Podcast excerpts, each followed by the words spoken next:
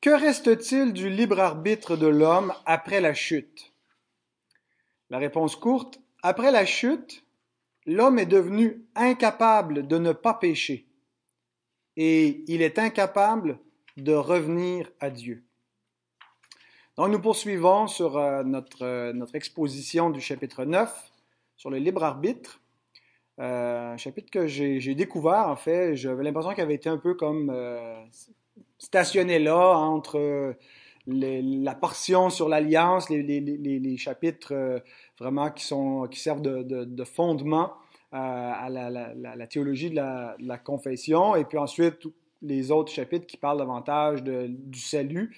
Euh, mais vraiment, c'est un chapitre essentiel pour euh, à la fois faire le pont, mais nous, nous, rappeler quelle est la condition de l'homme avant de présenter le salut de l'homme, dans quel état euh, l'homme se trouvait, pourquoi est-ce qu'il a besoin du salut, et s'il y a un, un, paragraphe en fait, qui, va, qui, qui, qui nous montre clairement pourquoi l'homme a besoin de salut, c'est celui qu'on va voir ce soir. On arrive vraiment au cœur du litige, de la controverse qui touche au libre arbitre.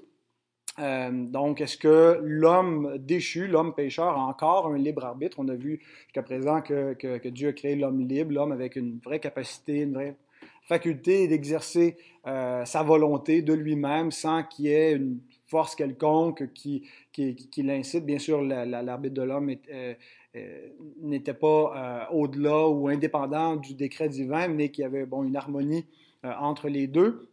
Mais qu'en est-il donc de l'homme après la, chute? Bien, l'homme, même après la chute, agit toujours en exerçant lui-même sa volonté. C'est pas quelqu'un d'autre qui prend le contrôle de sa volonté, ne devient pas euh, possédé du diable ou euh, même sous l'empire du péché. En fait, la façon que, que, ça fonctionne, on va voir, c'est que l'homme devient pécheur, devient esclave du péché, mais c'est lui qui continue en tant par une volonté déchue à exercer donc son arbitre, sa, volonté euh, on ne peut pas dire qu'il est libre, mais euh, il fait librement les choix qu'il fait euh, et il est responsable pour, pour tout ce qu'il fait. Donc, il n'est pas contrôlé par une force cosmique ou un autre pouvoir que sa propre volonté déchue. Mais donc, cette volonté, après la chute, elle est lourdement handicapée. On a vu que l'homme prélapsaire, l'homme avant la chute, il avait la capacité de pécher et la, capacité de ne pas pécher. Il était possé pécaré, capable de pécher, possé non pécaré, capable de ne pas pécher. Et qu'il allait être dans cette condition-là jusqu'à ce qu'il il, euh, réussisse la période de probation et qu'il devienne, euh, c'est quoi l'expression latine, non possé pécaré, incapable de pécher. Euh, mais donc, l'homme post-lapsaire, lui, il est non possé non pécaré, c'est-à-dire incapable de ne pas pécher. Il n'est pas capable de ne pas pécher. Donc, il, a perdu sa capacité euh, de demeurer euh, parfait, de demeurer dans l'obéissance. Paul nous décrit l'homme dans Romains 5.6 comme étant sans force. Oh, il dit au temps où nous étions encore sans force. Donc l'expression sans force réfère justement à cet état de l'homme incapable. Il n'a pas une capacité, il n'a pas une force pour être capable de ne pas pécher. Euh, cependant, même s'il est incapable de ne pas pécher quand il pêche, il pêche volontairement. Il pêche pas contre sa volonté. Il pêche pas parce qu'il veut pas, euh, mais c'est malgré lui. C'est lui qui veut pêcher. Il pêche. Il n'est pas capable de ne pas vouloir pêcher, mais il pêche. Euh, donc, non seulement il ne peut pas ne pas pêcher, mais il, il, ne veut pas véritablement, euh, on pourrait dire théoriquement, l'homme pourrait vouloir être pur, mais l'homme, ne, chaque fois, il, fait tout ce qu'il veut réellement. Euh, et, donc, chaque fois qu'il agit, c'est en exerçant sa volonté. Alors, le paragraphe 3 nous dit ceci. Par sa chute, dans un état de péché, l'homme a totalement perdu toute capacité de vouloir un quelconque bien spirituel en vue du salut. De sorte que l'homme naturel est complètement opposé à ce bien, et puisqu'il est mort dans le péché, il est incapable par ses propres forces de se convertir ou de s'y préparer, de se préparer à la conversion. La dernière phrase est importante parce que c'est celle-là probablement qui fait l'objet de la controverse euh, qui entoure le, calvinisme et donc toute la, controverse du libre arbitre avec l'arminianisme. Euh, il, est, dépravé, il est mort dans le péché au point qu'il est incapable par ses propres forces de se convertir ou de s'y préparer. Donc on croit que Jésus nous présente un tel portrait de l'homme dépravé, par exemple, euh, dans Jean 8, lorsqu'il parle de, même des fils d'Abraham, des fils physiques, les descendants physiques d'Abraham, qui sont les esclaves. Euh, à partir du verset 34, Jean 8, 34 jusqu'à 37, il dit En vérité, en vérité, je vous le dis, le répliqua Jésus, quiconque se livre au péché est esclave du péché et captif du péché. Or, l'esclave ne demeure pas toujours dans la maison, le Fils y demeure toujours. Si donc le Fils vous affranchit, vous serez réellement libre. Je sais que vous êtes la postérité d'Abraham, mais vous cherchez à me faire mourir parce que ma parole ne pénètre pas en vous. Donc, ils sont esclaves, esclaves du péché. Quiconque se livre au péché, quiconque pêche, quiconque est un pécheur, est un esclave du péché.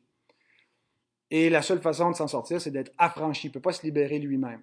Et c'est pour ça que dans un chapitre euh, deux chapitres plus tôt, dans Jean 6, Jésus nous dit, à la fin du chapitre, après avoir euh, sorti son, évangile de, cannibale, où il dit, vous devez manger la chair du Fils, boire son sang, euh, si vous voulez avoir la vie. Et puis vraiment, c'est une parole dure qui, fait le tri. Il y en a qui, ont cessé d'aller avec lui à partir de ce moment-là. Et donc, ceux qui sont les vrais disciples demeurent auprès de lui. Hein, Pierre lui dit, vers qui irions-nous? C'est toi qui as les paroles de la vie éternelle. Euh, et Jésus dit à la fin, euh, Jean 6, euh, 64, Mais il en est parmi vous quelques-uns qui ne croient point, car Jésus savait dès le commencement qui étaient ceux qui ne croyaient point et qui était celui qui le livrait. Et il ajouta, C'est pourquoi je vous ai dit que nul ne peut venir à moi si cela ne lui a été donné par le Père.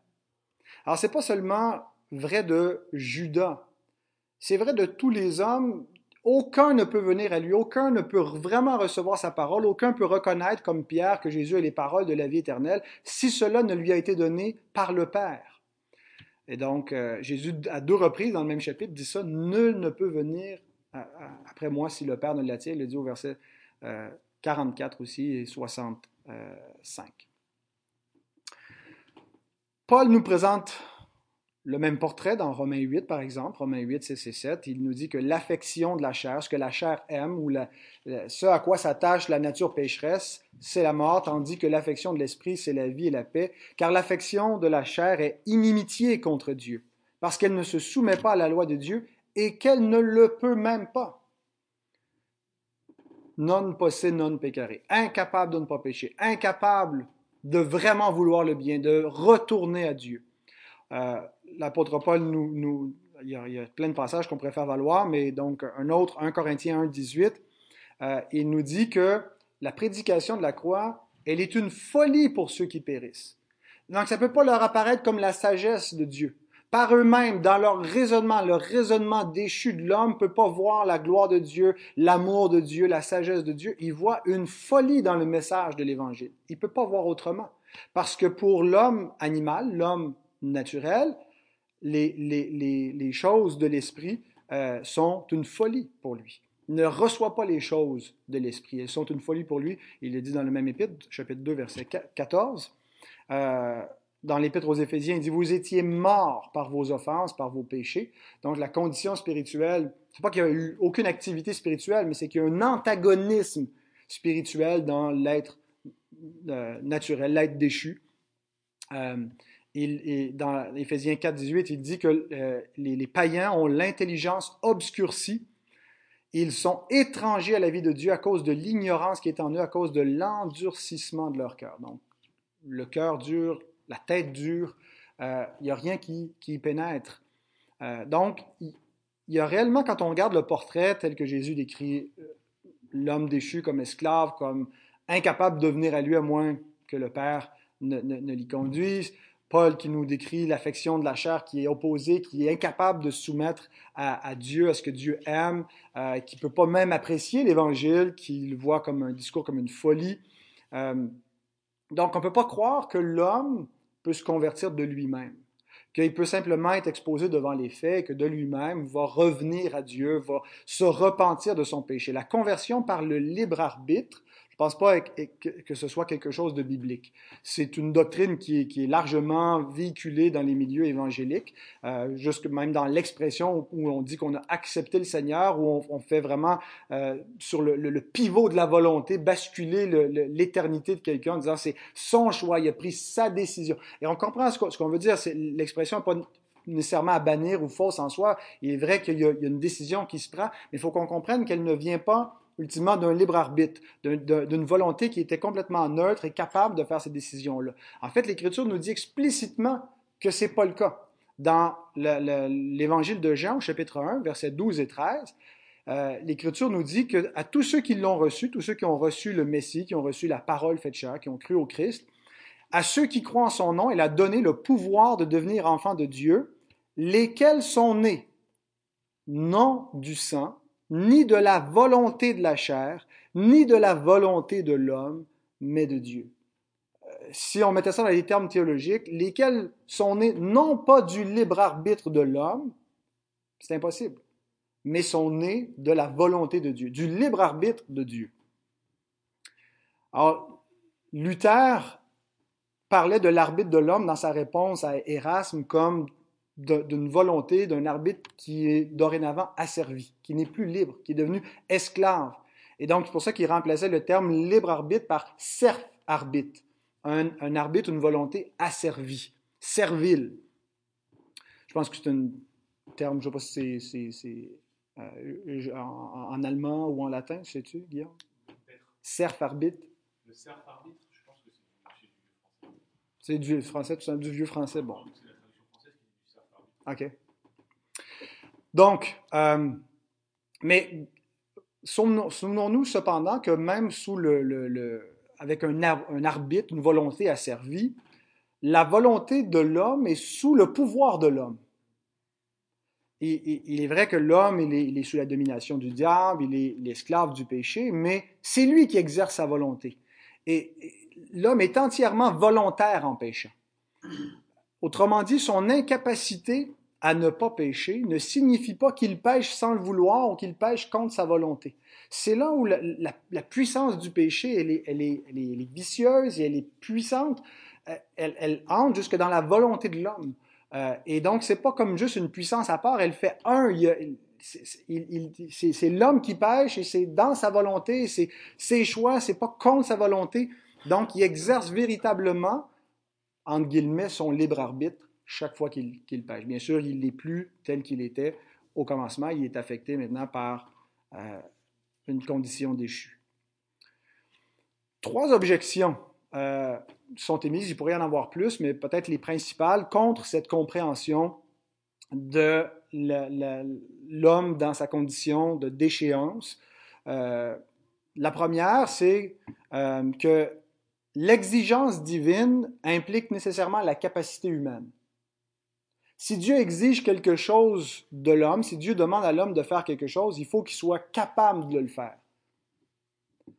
Donc, si Dieu exige des hommes de se repentir pour avoir la vie éternelle, il faut qu'il ait la capacité de le faire. Dieu, sans tenir compte des temps d'ignorance, annonce maintenant à tous les hommes en tout lieu qu'ils aient à se repentir.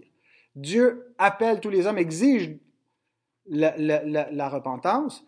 Donc, conclusion, l'homme doit avoir la capacité de voir son péché, de le confesser, de l'haïr, de l'abandonner, de s'en détourner. Alors ça, c'est une première objection. Si Dieu exige quelque chose de l'homme que l'homme n'est pas capable de faire, Dieu est, tyrannique. Dieu est dur, Dieu est, est sans cœur euh, de demander à l'homme quelque chose que l'homme ne peut pas faire. La réponse à cette objection est, double. Dieu a créé l'homme avec la capacité de ne pas pécher. La perte de cette capacité n'oblige aucunement Dieu à rajuster ses exigences. Dieu a créé l'homme capable d'obéir aux commandements. En fait, euh, Dieu continue d'exiger de l'homme d'obéir aux commandements et ceux qui croient à la conversion par le libre arbitre ne croient pas généralement que l'homme euh, est capable d'obéir aux commandements de Dieu. Pourtant, Dieu l'exige. Donc, Dieu l'homme a perdu une capacité et Dieu n'est pas tenu de euh, de, s'ajuster, de rajuster euh, ses exigences. Euh, Paul développe un peu un argument dans ce sens-là dans Romains 3, des versets 3 à 8, euh, quand il dit Et quoi si quelques-uns n'ont pas cru, leur incrédulité anéantira-t-il-elle la, la fidélité de Dieu? Loin de là que Dieu, au contraire, soit reconnu pour vrai tout homme menteur selon qu'il est écrit, afin que tu sois trouvé juste dans tes paroles et que tu triomphes lorsqu'on te juge. Mais si notre injustice établit la justice de Dieu, que dirons-nous? Dieu est-il injuste quand il déchaîne sa colère? Je parle à la manière des hommes. Loin de là, autrement, comment Dieu jugerait-il le monde? Et si par mon mensonge la vérité de Dieu éclate davantage pour sa gloire, pourquoi suis-je moi-même encore jugé comme pécheur?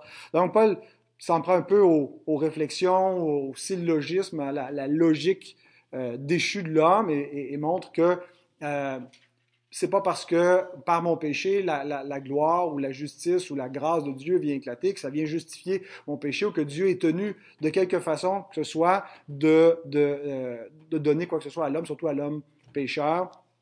Euh, il demeure juste dans, dans ses jugements et dans ses exigences envers l'homme, même si lui est incapable d'obéir. Ça, c'est le premier élément de la réponse. L'autre euh, élément, c'est que l'incapacité de l'homme à se convertir, malgré l'appel de Dieu, c'est une incapacité coupable. Parce que c'est pas seulement que l'homme ne peut pas, c'est que l'homme ne veut pas. Et même s'il dit qu'il veut, l'Écriture nous dit que nul n'est intelligent, nul ne cherche Dieu. Et, et, et, et pas Dieu que les hommes cherchent. C'est un Dieu, c'est une idole.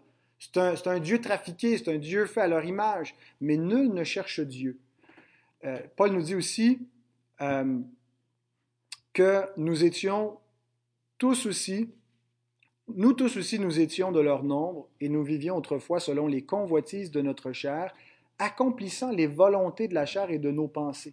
Il ne dit pas qu'on faisait la volonté d'un autre, Bien sûr que les hommes font la volonté du diable, il est le, prince de la puissance de l'air qui donne le cours de, ce monde, mais les hommes font leur propre volonté. Donc, c'est une incapacité coupable parce que c'est pas juste qu'ils peuvent pas, c'est qu'ils ne veulent pas. La deuxième euh, objection contre cette présentation du, du cerf arbitre, c'est euh, que Dieu pourrait pas être sincère en appelant des hommes à la repentance si ceux que Dieu appelle n'ont pas la capacité. Si Dieu sait d'avance qu'ils ne peuvent pas répondre, ben Dieu, finalement, il est, fake quand il les appelle. Euh, pourquoi appeler des pécheurs s'ils ne peuvent pas répondre? Eh bien, l'explication, elle est simple. Dieu donne ce qu'il ordonne. C'est l'adage augustinien. Euh, donnez ce que vous ordonnez et ordonnez ce que vous voulez. Euh, c'est le principe de la grâce. Si Dieu ordonne quelque chose, la grâce fait que Dieu nous donne ce qu'il ordonne et c'est ça la grâce. Donc, la repentance et la foi sont effectivement un commandement de Dieu. Euh, on a lu Acte 17 tantôt, Dieu ne tient pas compte des temps d'ignorance, il exige à tous les hommes de se repentir. Marc 1, 14, 15. Après que Jean eut été livré, Jésus alla dans la Galilée prêchant l'évangile de Dieu. Il disait, Le temps est accompli et le royaume de Dieu est proche. Repentez-vous et croyez à la bonne nouvelle. C'est un impératif. C'est un commandement. La repentance et la foi sont commandées de Dieu. Mais ce n'est pas, la seule chose qu'on doit dire concernant l'appel à l'Évangile. Ce n'est pas seulement un commandement. Aussi, ce sont aussi des dons. La repentance et la foi sont données par Dieu. Paul nous dit, car c'est par la grâce que vous êtes sauvés, par le moyen de la foi. Et cela ne vient pas de vous. Le cela se réfère au moyen de la foi. C'est le don de Dieu. Euh, donc, la foi ne vient pas de vous, c'est un don de Dieu. 2 Timothée 2, 25, euh, en parlant du rôle d'un pasteur, d'un serviteur du Seigneur, Paul dit qu'il doit redresser avec douceur les adversaires dans l'espérance que Dieu leur donnera la repentance pour arriver à la connaissance de la vérité. Donc Dieu donne la repentance aux adversaires de la parole pour les amener à la foi et au salut en Christ. Et donc, la repentance et la foi sont commandées, mais sont aussi données par Dieu. Donnez ce que vous ordonnez, ordonnez ce que vous voulez. Euh, et ce don, il est accordé à qui? Arminius va dire qu'il est accordé à tous les hommes, et puis il y en a qui le prennent, il y en a qui ne le prennent pas. Euh, c'est pas exactement ce que l'Écriture dit. Acte 13, 48 nous dit euh, que tous ceux qui étaient destinés à la vie éternelle crurent. Les autres, qu'est-ce qu'ils ont fait? Ils se sont moqués. Ils ont méprisé la parole euh, qui, était prêchée. Ils se sont révoltés, ils ont rejeté. Mais ceux qui étaient destinés à la vie éternelle crurent. Et on voit ça souvent, des fois c'est dit explicitement comme ça, mais, mais chaque fois donc que quelqu'un croit, c'est parce que Dieu lui ouvre le cœur, comme, comme Lydie, marchande de pourpre, euh, comme, comme, comme les disciples d'Emmaüs, où le Seigneur leur ouvre leur intelligence pour qu'ils comprennent les Écritures. Et donc, c'est ce qui nous est arrivé. On peut en témoigner. Euh, donc, ce don est accordé par grâce aux élus euh, qui sont efficacement appelés. comment entendront-ils si personne n'est prêche? Euh, et Paul développe l'argument en terminant en disant que, selon ce qui est écrit, la foi vient de ce qu'on entend, ce qu'on entend vient de la parole du Christ. Donc, la prédication de la parole, c'est le moyen que Dieu choisit pour sauver les croyants, ceux qu'il a mis à part. et il, ne l'accorde donc qu'aux brebis qui sont choisis. Euh, un argument très fort, je pense, un, passage très fort dans ce sens-là, c'est Jean 10, 26 à 29. Jésus dit euh, aux pharisiens, aux docteurs de la loi, qui ne croient point, vous ne croyez pas parce que vous n'êtes pas de mes brebis. Mes brebis entendent ma voix, je les connais et elles me suivent. Je leur donne la vie éternelle, elles ne périront jamais, et personne ne les ravira de ma main. Mon Père qui me les a donnés est plus grand que tous, et personne ne peut les ravir de la main de mon Père. Pourquoi est-ce qu'ils ne croient pas? Parce qu'ils ne sont pas ses brebis. Aucun homme ne peut croire dans le Fils, à moins que ce soit le Père qui, qui, qui, qui l'y amène.